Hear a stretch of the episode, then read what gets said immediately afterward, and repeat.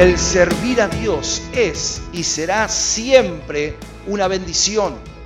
Éxodo 23, 25. Leemos esta palabra y dice, más a Jehová vuestro Dios serviréis. El servicio a Dios siempre será de bendición a nuestra vida. ¿Por qué? Él bendecirá tu pan y tus aguas. Y yo quitaré toda enfermedad de medio de ti.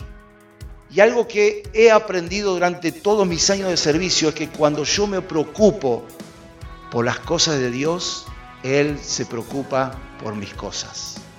Y es ahí donde tenemos que saber que bendecir al Señor, servirle a Él, es un gozo que podemos experimentar cada uno de nosotros.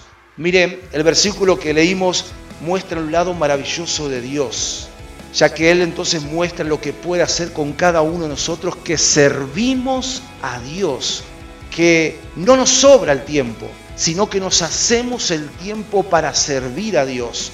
Allí se encuentra el resultado de nuestro servicio. Nuestro Dios se puede manifestar en nuestra vida, en nuestro servicio, como Jehová Jireh.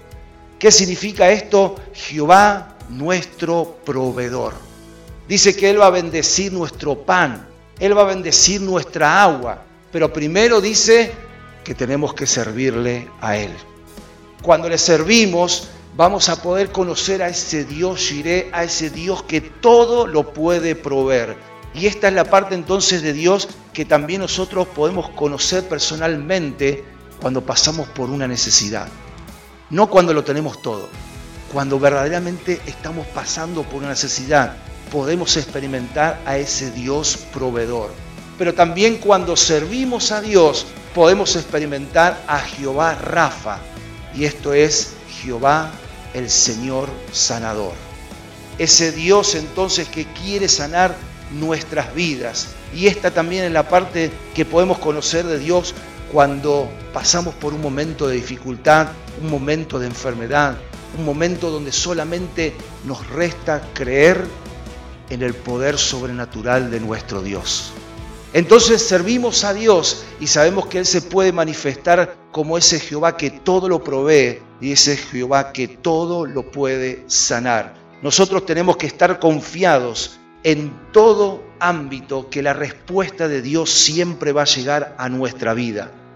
Que sus caminos son maravillosos, son milagrosos, pero el requisito primordial es que nosotros nos pongamos en las manos de Dios para que podamos servirle, para que podamos ser útiles, para que podamos entonces ser fieles colaboradores de nuestro Dios, porque el servir a Dios siempre conduce a una victoria espiritual.